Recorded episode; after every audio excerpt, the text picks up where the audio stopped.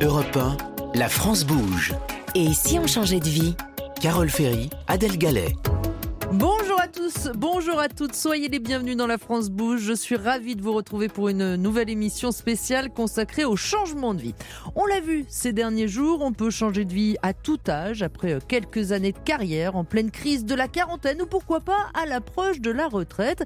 On manque d'ailleurs de chiffres précis sur le sujet, mais une chose est sûre, plus on avance en âge, plus on a de chances de devoir entraîner une famille dans cette aventure. Changer de vie quand on a des enfants en bas âge à élever, quand on a des ados à gérer, ce n'est pas tout à fait la même histoire, mais ça peut être aussi une jolie histoire, on vous le promet. Pour m'accompagner aujourd'hui dans la France Bouge, j'ai le plaisir de retrouver Adèle Gallet. Bonjour Adèle. Bonjour Carole, bonjour à tous. Adèle, on le redit, vous êtes l'une des cofondatrices de l'organisation Ticket for Change, un ticket pour le changement. Vous êtes aussi la voix du podcast L'Envol, produit par Europe 1 Studio, dont on va écouter aujourd'hui encore des extraits. Merci d'être avec nous. Et aujourd'hui, nous allons prendre le temps d'écouter le témoignage d'Anne-Laure qui a décidé de quitter le monde de la banque pour une sacrée reconversion pile au moment où ses deux filles étaient préados. On verra comment elle s'en est sortie. Alors, comment changer de vie sans perdre sa famille en route?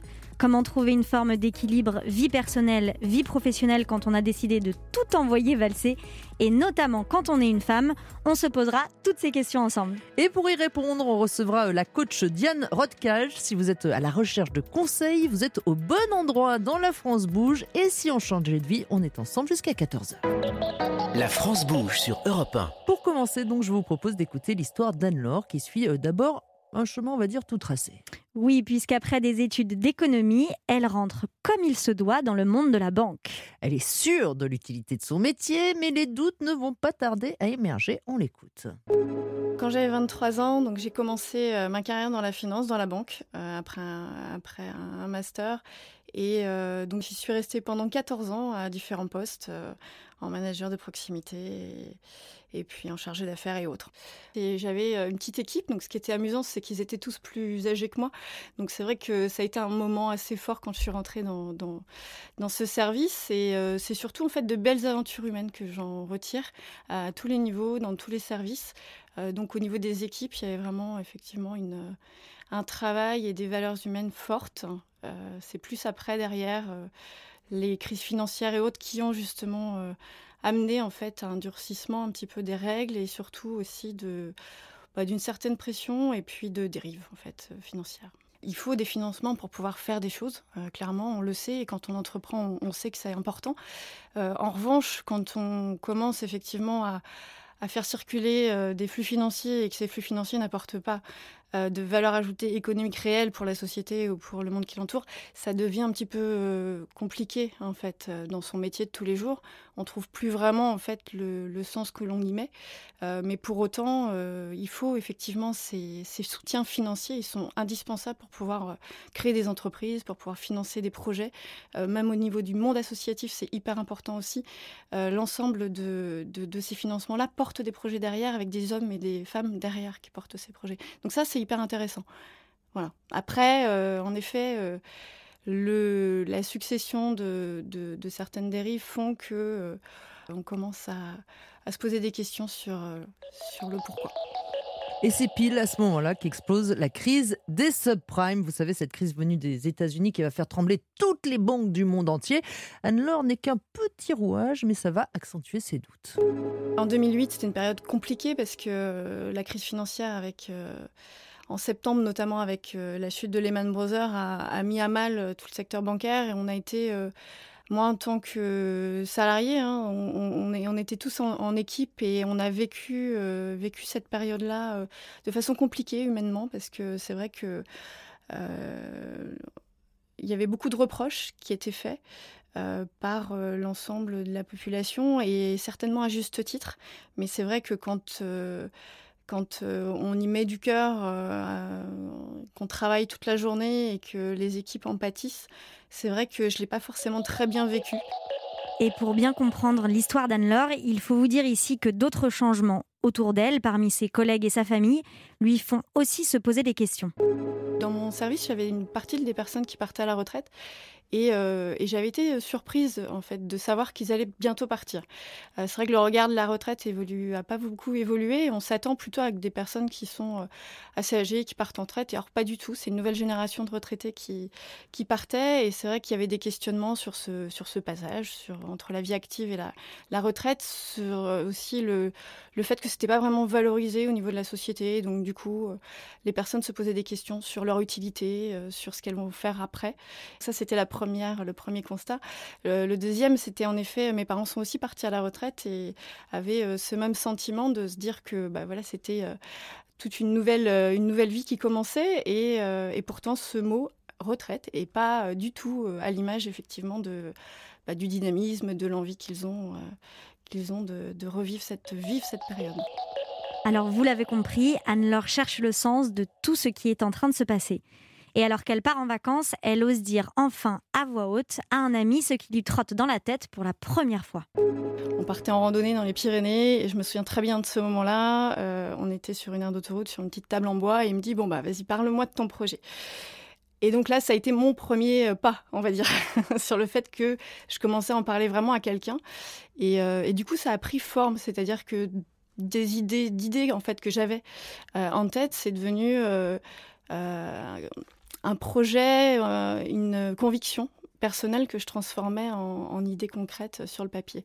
Et ça a été intéressant parce que le fait de le formaliser euh, par la parole a permis justement de me dire que, ok, d'avoir son retour qui était, euh, qui était top et qui disait que ouais, c'était top, que c'était génial, fallait, fallait y aller. Ça m'a, ça m'a donné l'énergie de continuer d'y aller.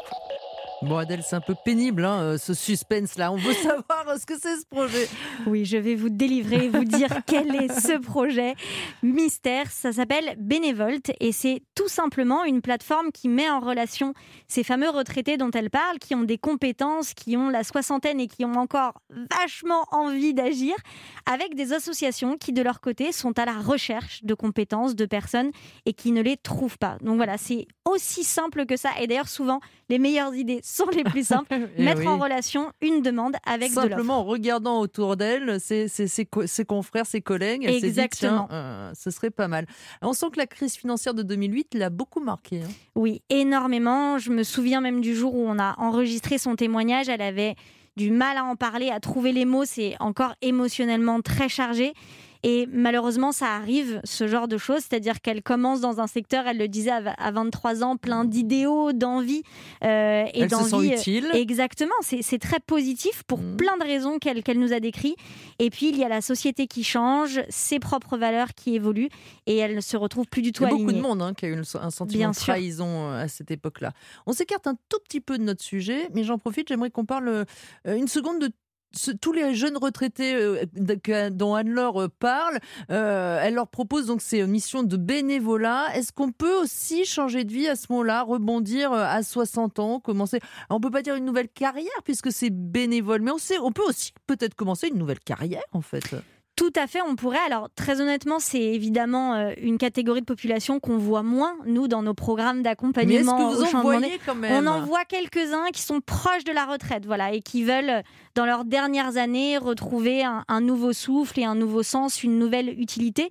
Mais c'est justement pour ça que le projet d'Anne-Laure est, aussi pertinent, parce que c'est comme une forme de, de solution hybride. À la fois, ils sont actifs, ils travaillent, mais euh, bénévolement, puisqu'aussi, euh, même légalement, il y a des âges limites pour, euh, pour travailler, etc. Donc, c'est c'est une excellente solution et ils ont des compétences, ces personnes, évidemment inouïes, puisqu'ils bah, ont travaillé pendant 35-40 ans. Donc, ça serait mmh. un, vrai gâchis de ne pas utiliser ces belles compétences. On revient à l'histoire d'Anne-Laure. À ce moment-là, elle a donc décidé de laisser son poste dans la banque et il reste à en parler à son chef. Comment j'ai fait pour quitter mon travail? Euh, Alors, ça n'a pas été si simple que ça. C'est-à-dire qu'au départ, j'ai euh, d'abord voulu valider que ce projet-là me plaisait. Et donc, du coup, je suis allée, euh, je suis allée en fait dans les réseaux de numérique, de l'économie sociale et solidaire, de rencontrer des personnes, d'en parler un maximum pour voir effectivement si, si le fait de transformer une idée en un métier était quelque chose qui allait, qui allait me plaire. Et en fait, plus je rencontrais du monde et plus j'étais emballée par, euh, par les personnes que je rencontrais. Et, euh, et donc, euh, j'ai commencé à, à récolter de l'information au fur et à mesure, mais en sous-marin, hein, pas du tout en en parlant auprès de mon entreprise. le soir, le week-end, je commençais à travailler dessus. Et puis quand je me suis sentie prête, en fait, j'ai demandé un entretien avec mon chef. Donc ça, c'est le truc qu'il faut faire. et, je me souviens très bien de ce jour aussi où bah, j'ai appuyé sur ce fameux bouton mail envoyé en disant je prends rendez-vous. Et puis j'avais pas forcément dit pourquoi je prenais rendez-vous, donc forcément ça interroge. Et euh, j'avais par contre méga préparé l'entretien. J'avais fait huit scénarios possibles de changement de temps de travail et autres, de voir un peu comment je pouvais faire. Et en fait, ça s'est super bien passé, c'est-à-dire que il a, euh, comment dire, compris le projet, euh, vu la motivation. et, puis, et puis, on a trouvé après des solutions ensemble. mais ça s'est pas fait tout de suite. Ça s'est fait en plusieurs, en plusieurs mois. Alors à l'époque, j'avais 38 ans, euh, deux filles euh, pré-ado, 8, 8 et 11 ans.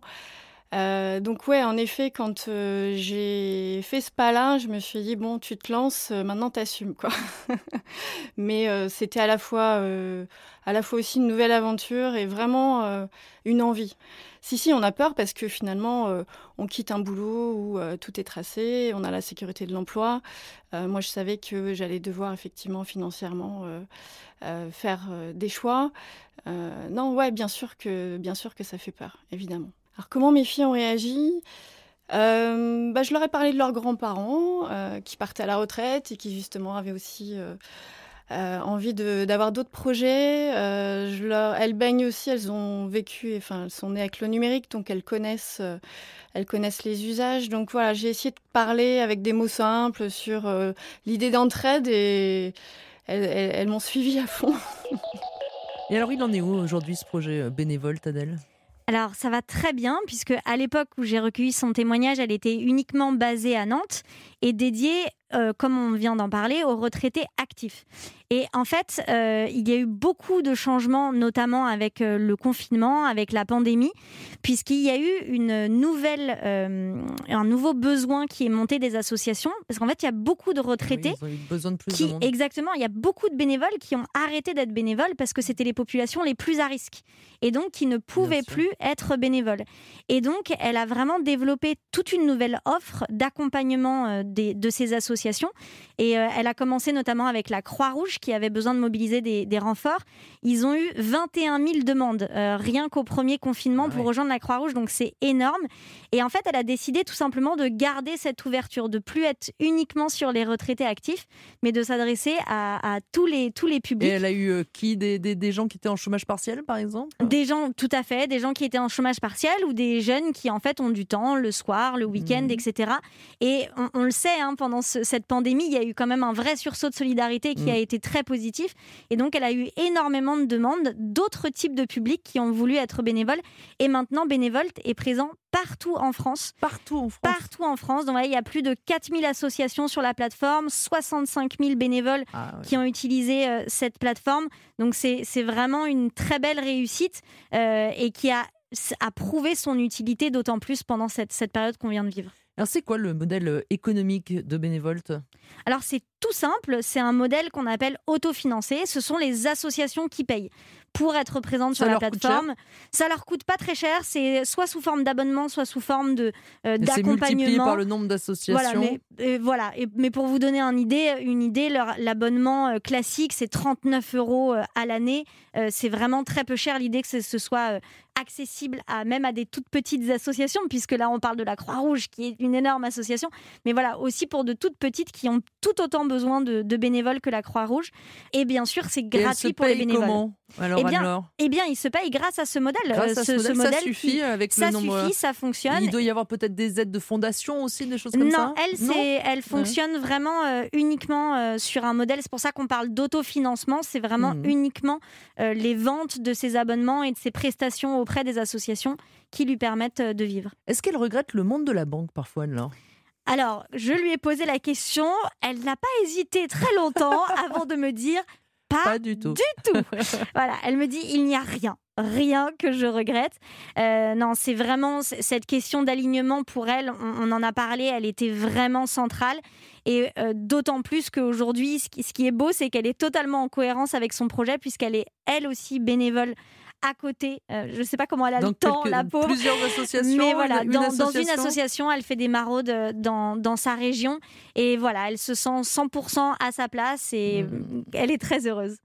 Euh, comment vont ces filles? Elles, elles, ont quel regard sur ce qu'ont fait leur maman, sur ce changement de vie radical? Alors, ces filles ont 14 et 17 ans, donc ce ne sont plus des préados, mais des ados. Là, mmh. on, on, est bien dedans. Elles suivent le, le projet. Et alors, je lui ai posé cette question. Elle m'a dit ah bah tu sais quoi, je vais leur demander, je ne sais pas, je ne sais pas. Et donc elle leur a demandé et c'est vraiment en direct, c'était trop mignon. Donc il y a Olivia, 14 ans, qui disait c'est ce qu'elle voulait et je suis trop fière d'elle.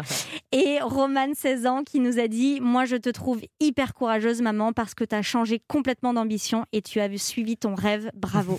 Voilà. Ah, Elle était très émue. Ah oui, mais moi ça m'émeut, D'après votre expérience, est-ce que ça peut être un bon modèle aussi à montrer à ses enfants justement ce type de changement de vie? Est-ce qu'il y a euh, des valeurs qu'on véhicule comme ça en, en allant radicalement vers autre chose et vers quelque chose qui nous tient à cœur? Tout à fait, c'est une énorme source d'inspiration de montrer qu'on peut avoir du sens dans son travail.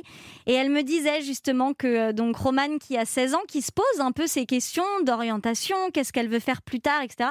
Aujourd'hui, elle n'a aucune idée de ce qu'elle veut faire plus tard. Et elle lui disait, euh, voilà, Anne-Laure, regarde, moi j'ai changé, tout est possible, tu n'as pas besoin de prendre une décision qui va... Euh, guider toute ta vie, toute hmm. ta carrière.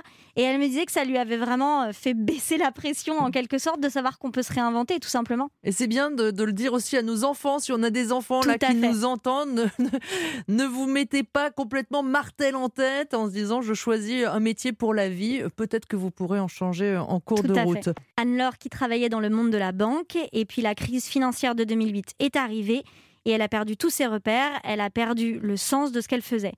Alors elle a décidé de changer de vie pour lancer une plateforme qui met les jeunes retraités et pas que maintenant, mmh.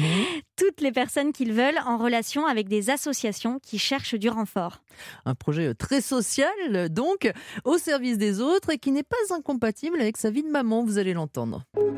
Entreprendre euh, en étant maman de deux petites filles, enfin deux petites, je dis ça pour les garder petites, euh, c'est une difficulté, oui, supplémentaire plutôt dans l'emploi du temps. Euh, parce que euh, parce que il faut effectivement euh, gérer le quotidien et puis et puis continuer finalement ce qu'on a à faire bah, le soir hein, au lieu de faire autre chose on, continue à travailler. Mais mais en soi c'est aussi une motivation. Pourquoi? Parce qu'on les voit grandir, on les voit grandir dans un environnement et dans une société qu'on a envie de, de pouvoir leur donner et de construire un monde meilleur pour elles, que ce soit au niveau de la société, au niveau de la planète, l'environnement et autres. Donc moi, pour moi, c'est une motivation euh, vraiment personnelle d'entreprendre sur ces sujets-là, pour elles aussi, plus tard, pour leur futur. Alors Adèle, ce n'est pas la première fois hein, qu'on entend euh, un témoignage de ce genre, euh, une femme, une maman qui se lance dans un projet de changement de vie pour ses enfants comme Anne-Laure. Vous avez d'autres belles histoires à nous raconter? Oui, il y en a plein parce que c'est vraiment quelque chose de très commun de se poser ce type de questions lorsqu'on a des enfants. Quel monde on va laisser à nos enfants? En début de semaine, on vous avait raconté celle de Sophie qui a créé un projet à l'intérieur de son entreprise, qui a eu un véritable déclic à la naissance de, son deuxième enfant. Et puis, euh, j'avais à cœur de raconter l'histoire d'un homme, d'un papa, parce que c'est pas ah, seulement aussi les mamans qui ont ce, mhm. déclic. Et donc, euh, on a accompagné un entrepreneur, Thomas euh, Lemal, qui a créé une entreprise de vin éthique et biologique, OE, et qui nous partageait ça, que c'est vraiment la naissance de son premier enfant qui lui a fait se rendre et compte il faisait que... Quoi avant? Eh ben, il faisait du marketing, euh, donc euh, rien à voir. Enfin, il continue d'utiliser ses talents de marketeur, évidemment, dans ses compétences, euh, dans son métier. Mais voilà, il a eu, comme, comme beaucoup, un déclic et aujourd'hui, il est heureux et surtout fier de dire à ses enfants ce qu'il fait. D'après votre expérience à Ticket for Change, il y a un âge où c'est plus ou moins compliqué de consacrer du temps à ce changement de vie et un peu moins peut-être à sa famille? Oui, alors nous, l'âge moyen des personnes qui font nos programmes, c'est 39 ans. Et ce qu'on on déjà dit, la crise de la quarantaine, c'est quand même un facteur de déclencheur. C'est une crise et surtout, je pense que c'est un âge où en fait les enfants, on, est un peu sorti des couches, disons. Vous voyez, on est un ça peu. dépend. Ça dépend, ça dépend, mais Pas on est un- on, on peut souvent être. euh, Voilà, c'est une période où on est sorti du dur pour Mm. certains euh, et où justement on, on peut commencer à se, à se poser ces questions. Je pense que pour les personnes qui ont des, des enfants en très bas âge, euh, généralement, voilà, le, le, on n'a pas vraiment la bande passante dans notre tête pour s'occuper d'autres choses.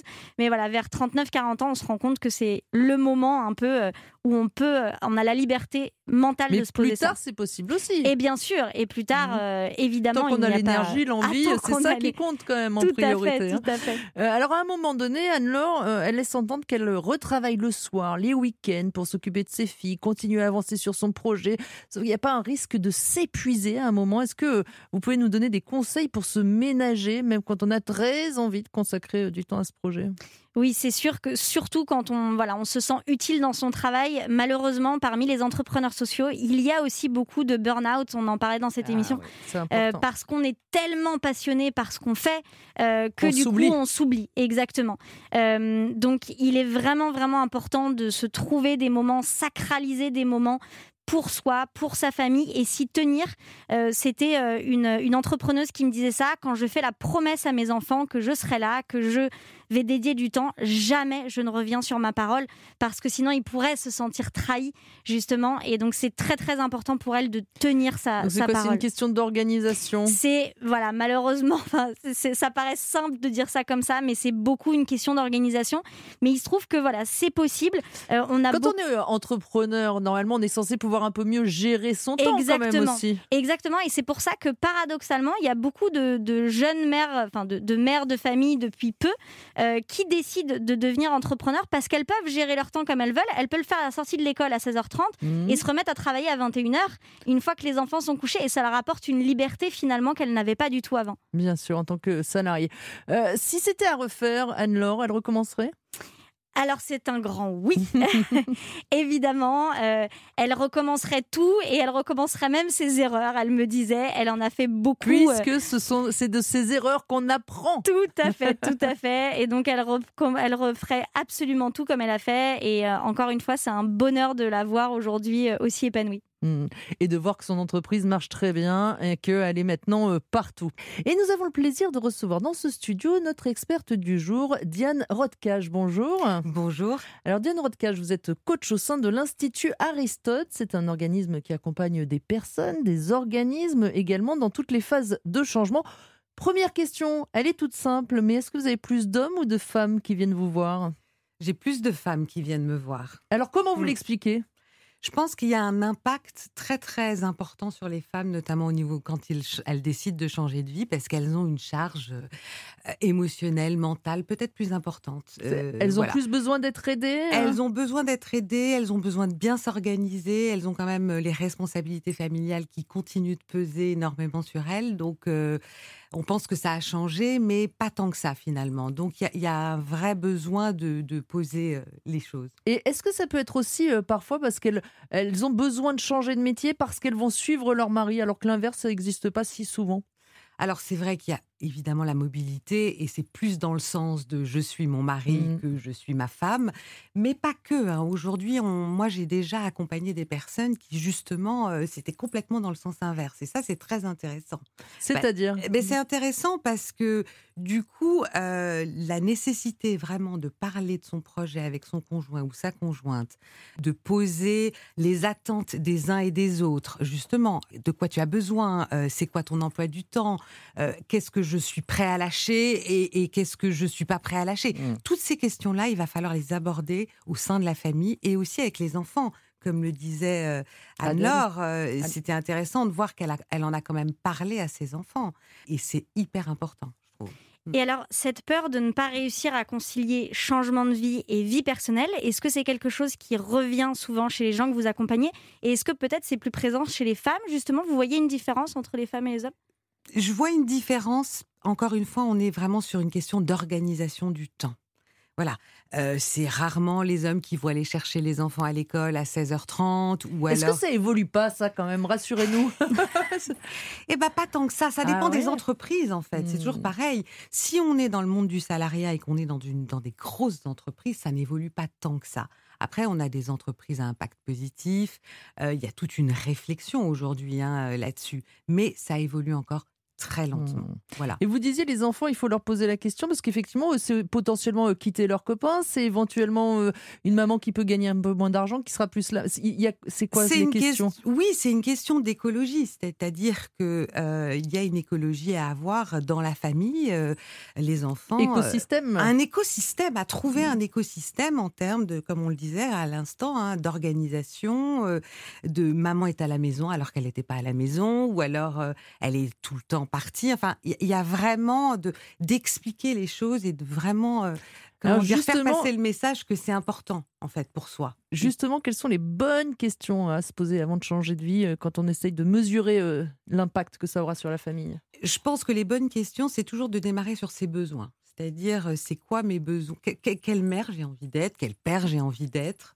Est-ce que j'ai envie de passer plus de temps avec eux?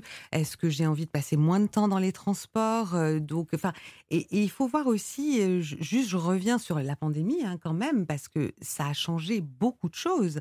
On a vu donc des familles qui se sont retrouvées à la maison pour travailler, en télétravail, avec les enfants sur un coin de table et puis et puis son ordinateur à côté. Donc il y a eu vraiment une sorte de mélange. Donc c'est important de mettre des comment je pourrais dire des des, des, limites. Mm. Savoir voilà, je, je donne tant de temps de 14 à 16 heures, je ne je ne suis pas disponible. De 16 heures à 18 heures, il y a le goûter. Je suis a- disponible. Je suis disponible. C'est vraiment euh, voilà, c'est très très important de, de poser ces choses là avec eux. Et donc, vous, vous, le disiez à l'instant, vous pensez que c'est un peu comme des règles du jeu qu'on se pose. C'est des règles du jeu qu'il faut appliquer à toute la famille, qu'il faut discuter avec toute la famille et qui doivent être mutuelles. C'est-à-dire que les enfants, peut-être aussi, doivent jouer leur Bah, part. Accepter de laisser euh, Ouais. tranquille de 14h à 16h. Peut-être aussi, et quand on voit encore une fois hein, le témoignage des enfants d'Anne-Laure, euh, à quel point ils sont fiers de leur maman, euh, on, on se rend compte que finalement, plus nous, on est heureux dans ce qu'on fait, bah, les enfants, ça suit. Les Mm. enfants, ils sont également très heureux aussi. Bien Donc, euh, il y a vraiment, euh, c'est ça l'écosystème, hein, ça, ça, ça bénéficie à tout le monde en fait. Est-ce qu'il faut les écrire quelque part, ces règles? Ah, ça, Pour c'est pas, pas oublier bête. de les respecter derrière. Ça, c'est pas bête. Alors, j'ai connu effectivement Sur le frigo.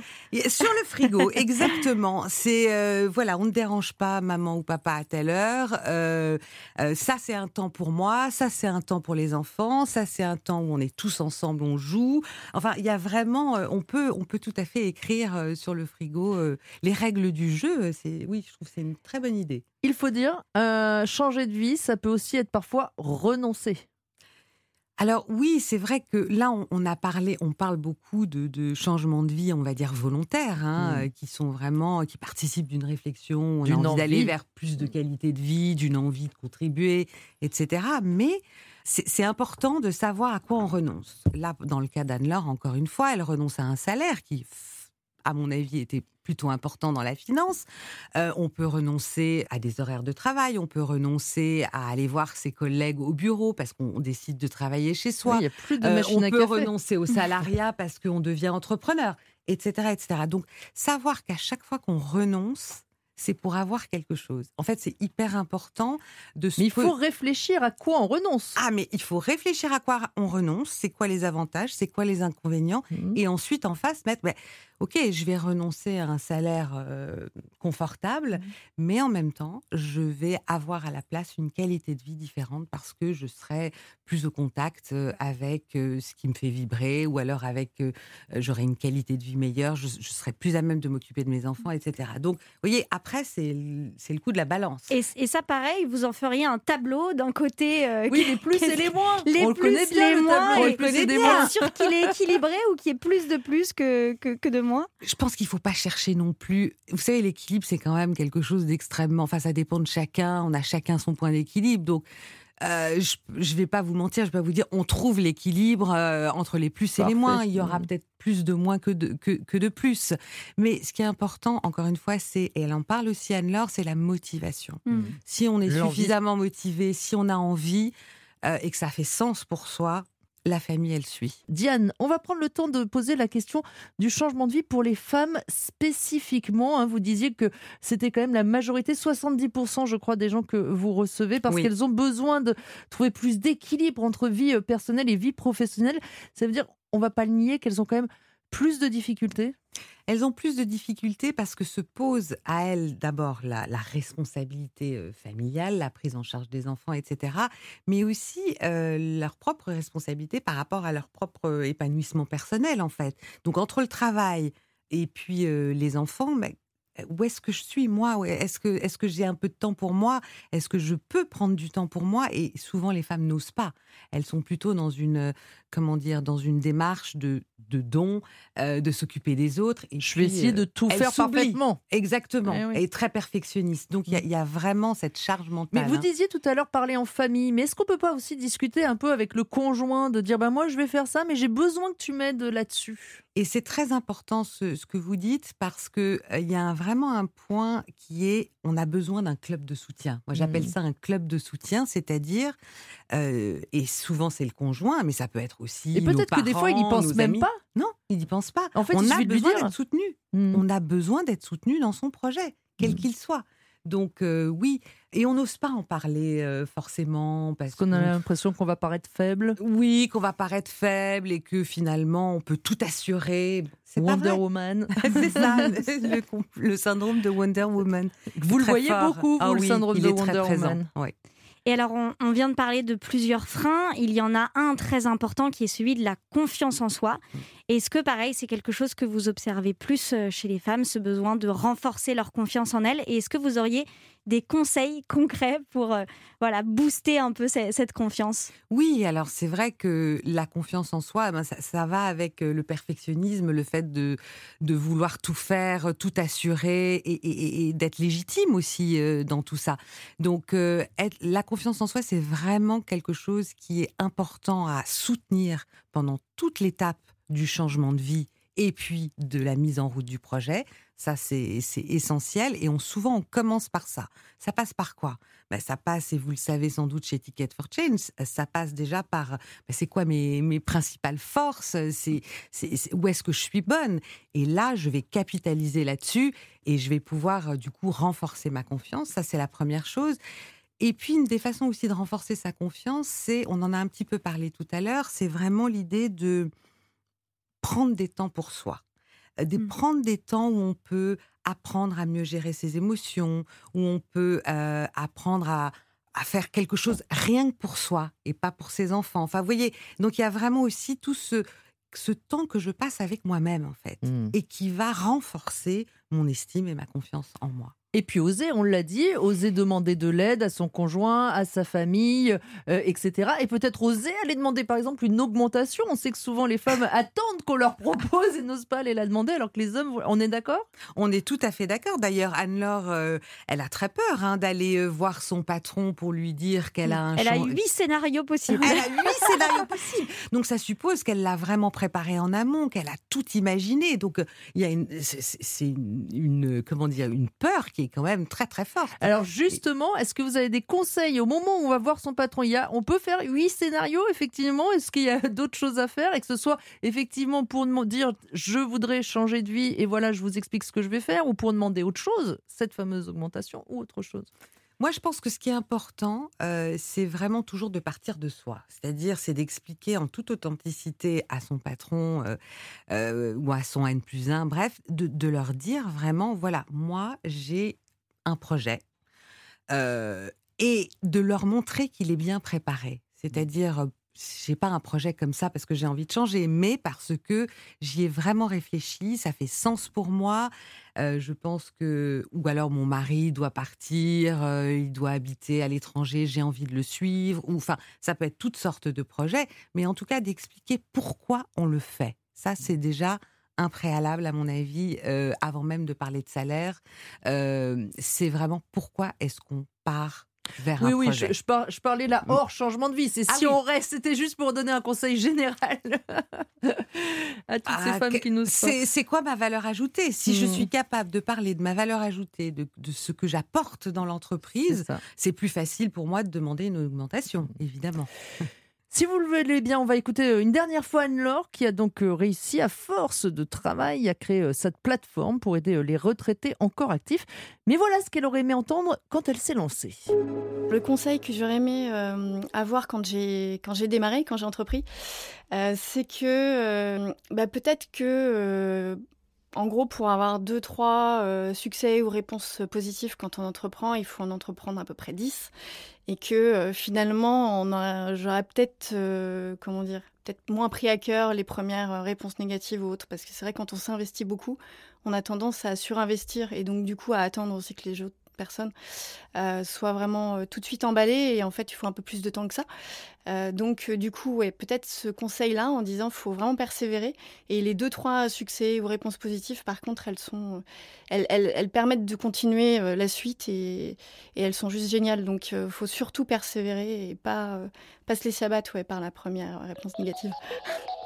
Alors, il, est très intéressant ce conseil d'Anne-Laure et on aurait envie d'avoir, vous, votre dernier conseil. On en a un peu parlé, mais est-ce qu'il y a vraiment des manières d'équilibrer sa vie personnelle et sa vie professionnelle justement à ce moment clé où on change de vie euh, et peut-être spécifiquement, euh, enfin pas forcément d'ailleurs pour les femmes et pour les hommes, comment on peut faire concrètement?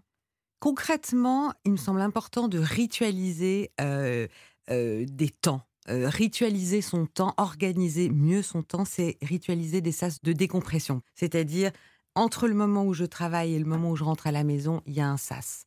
Euh, Il y a un sas, ça peut être écouter de la musique, ça peut être euh, marcher, ça peut être faire du vélo, peu importe, mais vraiment euh, découper en fait sa journée. Je trouve que ça, c'est très intéressant et c'est très aidant pour les personnes qui travaillent notamment de chez elles et par rapport aux entrepreneurs. Si notre famille n'est pas très emballée par notre projet, elle trouve que finalement il y a plus d'inconvénients que d'avantages. Est-ce qu'il faut persévérer parce qu'on en a vraiment envie et démon- montrer un petit peu tout ce qu'il y aura de bien ou est-ce qu'il faut accepter de renoncer? Moi, je dirais qu'il faut, il faut peut-être accepter en tout cas euh, que c'est peut-être pas le moment. hein. Ouais, il y a cette notion d'écologie Mm. dont on parlait au début et il me semble important de se dire bah, peut-être c'est pas le moment, peut-être qu'on n'est pas tous prêts. Euh, C'est-à-dire que s'il y en a Il faut qu'un le qui est d'accord travailler sur- encore un peu. Il et- faut peut-être travailler encore un peu, continuer à en parler, se faire aider, euh, aller voir des gens qui nous aident dans notre projet, à le, à le fignoler, etc. C'est, ça me semble important de garder cet équilibre. Et alors parfois, ce changement de vie s'accompagne d'un déménagement. On change pas seulement de vie, mais de, mais de lieu de vie. Euh, est-ce que euh, pour vous, c'est une contrainte supplémentaire ou est-ce que ça peut être un argument pour euh, convaincre justement sa famille? Les deux, j'ai envie de dire, c'est à la fois un argument si euh, le- le- la mobilité géographique, elle est, euh, si s'il s'agit d'aller habiter au bord de la mer, par exemple, euh, ça peut être très très bien perçu par l'ensemble de la famille. Bon, mais euh, ça peut être aussi un frein. euh, parce que il faut quand même penser à, on perd tous ses repères, les enfants ils ont plus leurs repères, ils changent d'école, ils- Mhm. ils, changent de copains, donc euh, c'est vraiment là aussi une préparation, aller voir en amont euh, les écoles, aller voir en amont euh, les lieux de vie, le, le futur appartement ou la future maison. Enfin, c'est très important là aussi de préparer bien en amont avant de partir comme ça du jour au lendemain. Alors, Vous savez, il y a aussi des enfants qui nous écoutent. Peut-être en voiture en ce moment, vous nous écoutez. Alors écoutez-nous bien, les enfants. Est-ce que vous avez des conseils à leur donner, même pour les plus petits, qui justement leurs parents réfléchissent à un projet, ça leur fait un peu peur ce changement? Est-ce qu'on peut leur donner des conseils Ah, ben, le, conseil qu'on pourrait peut-être donner, à des... alors évidemment ça dépend Ou de les l'âge. hein. rassurer peut-être Mais il faut surtout beaucoup les rassurer et comme on le disait aussi tout à l'heure, leur parler. Ne Mm. pas cesser de leur parler, de leur expliquer pourquoi on fait ce changement?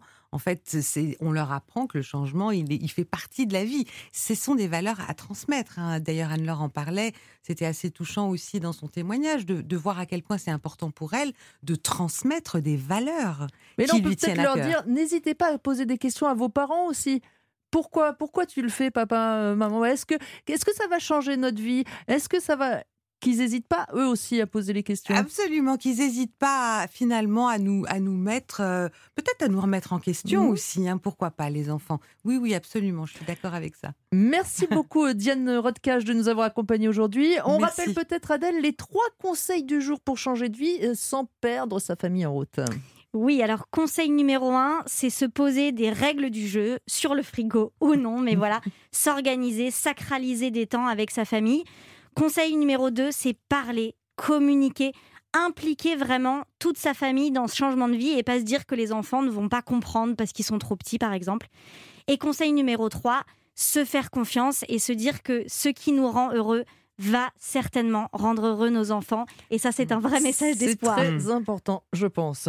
Merci Adèle Gallet de nous avoir accompagnés pendant deux semaines sur Europe 1. Ça a été vraiment un plaisir d'écouter avec vous tous ces témoignages issus euh, du podcast euh, L'Envol. On le rappelle, et puis euh, tous ces conseils autour du changement de vie. Merci à vous, Carole. C'était vraiment un plaisir très partagé.